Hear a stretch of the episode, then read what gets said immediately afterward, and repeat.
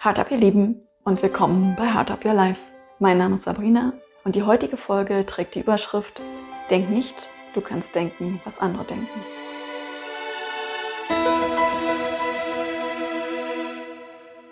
Denk nicht, du kannst denken, was andere denken.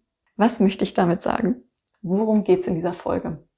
Jetzt am vergangenen Wochenende war ich auf einem Schweigeretreat, wo zusätzlich zu dem Schweigen ganz viel meditiert wurde und bei der Meditation es um die Metta-Meditation geht. Und in der Metta-Meditation geht es darum, eine liebevolle, gütige Haltung gegenüber sich selbst und gegenüber allen Lebewesen zu erlernen und zu praktizieren und letztendlich nachher auch im Leben anzuwenden. Was im Seminar hin und wieder eine Aussage war, dass wir uns davon frei machen sollten, was andere von uns denken. Ich glaube, du hast es auch schon ziemlich oft gehört, dass du das machen sollst, wonach dir ist, wonach du Lust hast und du nicht davon abhängig sein solltest, was andere denken.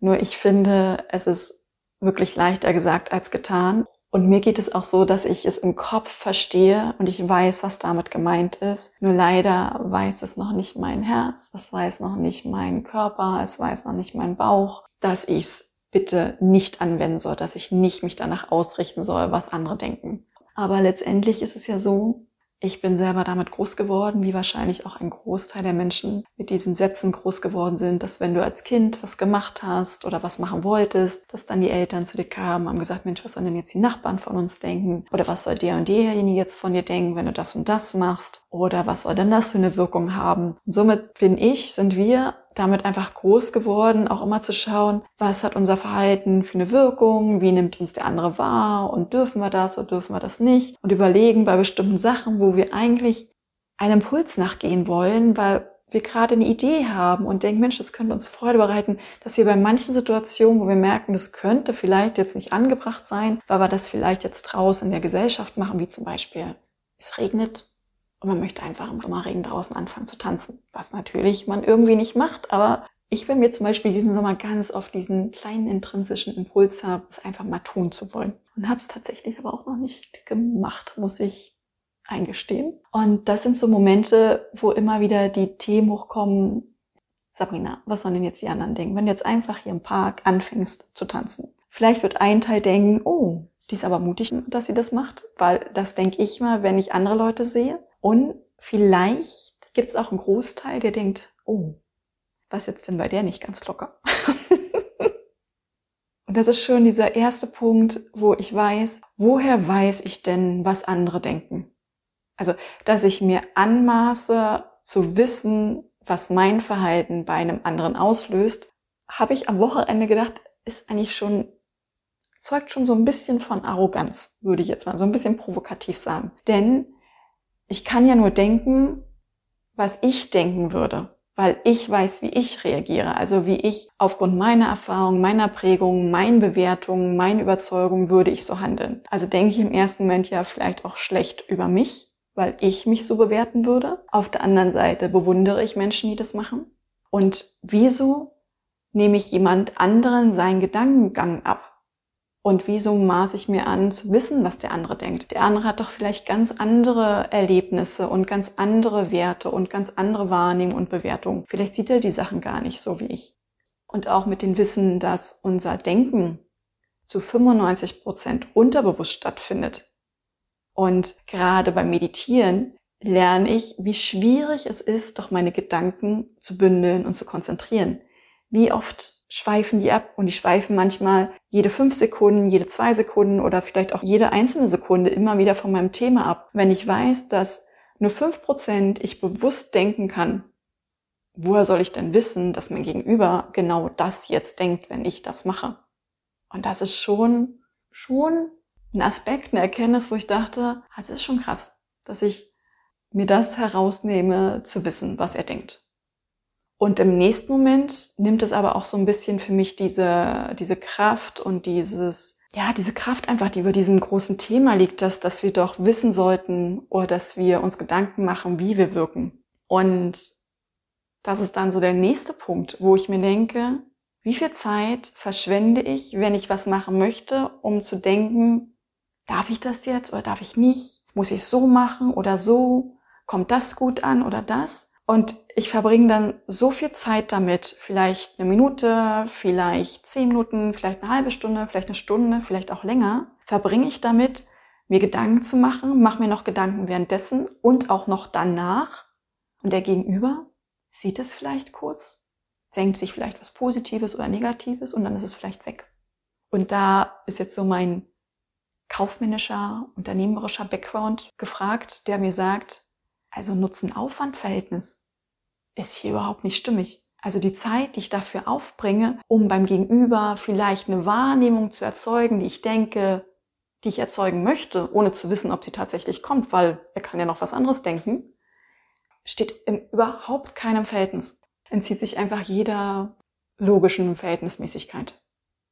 Und dann der dritte Aspekt in diesem Punkt, und den fand ich für mich tatsächlich nachher auch sehr wichtig, weil ich diesen tatsächlich dann auch körperlich merkte und nicht wie die anderen beiden Erkenntnisse eher so im Kopf anfing, Klick zu machen, sondern bei dem anderen Aspekt war es tatsächlich, dass ich merke, wenn ich jetzt etwas nicht tue, was ich aber tun möchte und ich mache es nicht, weil ich denke, ach, wie könnten das auf andere wirken, ach, machst du es mal wieder lieber nicht, entgeht mir selber ein Moment der Freude, des Glückes, ein Erleben, was vielleicht ein ganz wichtiger und besonderer Moment für mich sein könnte.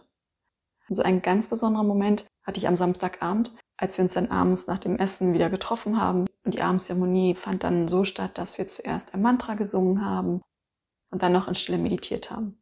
Und an dem Samstagabend hatten wir uns auf eine Wiese gesetzt und daneben ein ganz großer, toller Baum und saßen dann da in der Runde und haben dann geschantet. Und bei der stille Meditation im Anschluss merkte man, dass es leicht anfing zu regnen. Und während ich innerlich anfing, so kleine Freundsprünge zu machen, weil, wie vorhin erwähnt, habe ich ja schon länger im Kopf, dass ich gern mal wieder am Regen tanzen möchte. Und dachte mir, oh, das wäre auch cool. Bei einer Meditation im Regen zu sitzen, wäre ich, glaube ich, nie auf die Idee gekommen. Aber jetzt hier draußen im Sommer, das bietet sich so an, oh, das wird so schön. Dadurch, dass ein paar unruhig geworden sind, wurde dann die Meditation auch ein bisschen schneller beendet. Und ich habe dann meine Matte draußen liegen lassen und bin reingegangen, habe meine Sachen weggestellt. Und als ich rausging, war gar keiner mehr auf der Wiese, nur meine Matte lag da mit meinem Kissen. Und auf dem Weg dorthin dachte ich dann, eigentlich hätte ich jetzt Lust, mich hinzusetzen und weiter zu meditieren. Einfach nur dieses Gefühl zu haben, im Regen zu sitzen und was das vielleicht mit mir macht. Und auf dem Weg dorthin habe ich tatsächlich diese Gedanken gehabt, ach, was sollen denn diejenigen jetzt denken, die jetzt aus dem Seminarraum noch rausgehen? Was sollen denn vielleicht jetzt noch Besucher denken, die jetzt gerade noch so eine kleine Abendrunde machen? Und während ich eigentlich meine Matte hochnehmen wollte, dachte ich, ehrlich, es ist doch völlig egal. Wenn ich es jetzt machen möchte, dann mach es bitte und mach dir keine Gedanken, was der Rest der Welt sich vielleicht für Gedanken machen könnte. Ich habe mich dann tatsächlich hingesetzt, habe meditiert, es fing an, ein bisschen doller zu regnen, es hört auch wieder auf, es fing auch wieder an. Und dieses Gefühl, da zu sitzen und das zu machen, was ich tatsächlich machen möchte und es mir nicht zu verwehren, war einfach ein so schönes Gefühl und natürlich auch einfach dieses Gefühl, da in diesem Sommerregen draußen zu sitzen und zu meditieren. Und da habe ich dann auch gedacht, wie oft verwehren wir uns vielleicht selber Dinge nur, weil wir denken, es wäre vielleicht jetzt nicht angepasst. Und das finde ich ist einfach so schade, weil das Leben besteht doch auch darin, glückliche Momente zu schaffen. Und Erlebnisse zu schaffen, die immer in unserem Kopf bleiben, wo wir uns immer wieder dran erinnern. Und meistens sind doch diese ganz spontanen Impulse doch die besten, die schönsten, die unerwartesten. Und daher hoffe ich jetzt mit diesen drei Erkenntnissen, die ich jetzt während des Seminars hatte, die für mich wirklich eine andere Bewertung zu lassen, dass ich die einfach mir immer wieder in mein Gedächtnis rufe, wenn ich in den Situationen bin und so Stück für Stück aus meiner Komfortzone rauskomme und dann irgendwann vielleicht in die Situation komme, dass es mir nichts mehr ausmacht. Und das hoffe ich dir auch mit dieser Folge Inspiration geben zu können, für dich mal zu schauen, wie gehst du selber in den Situationen um und ob dir vielleicht diese Erkenntnisse auch dabei helfen, das Thema anders zu bewerten, wenn du es anders bewerten möchtest. Jetzt wünsche ich dir aber einen zauberhaften Tag. Für dich von Herzen gedrückt, deine Sabrina.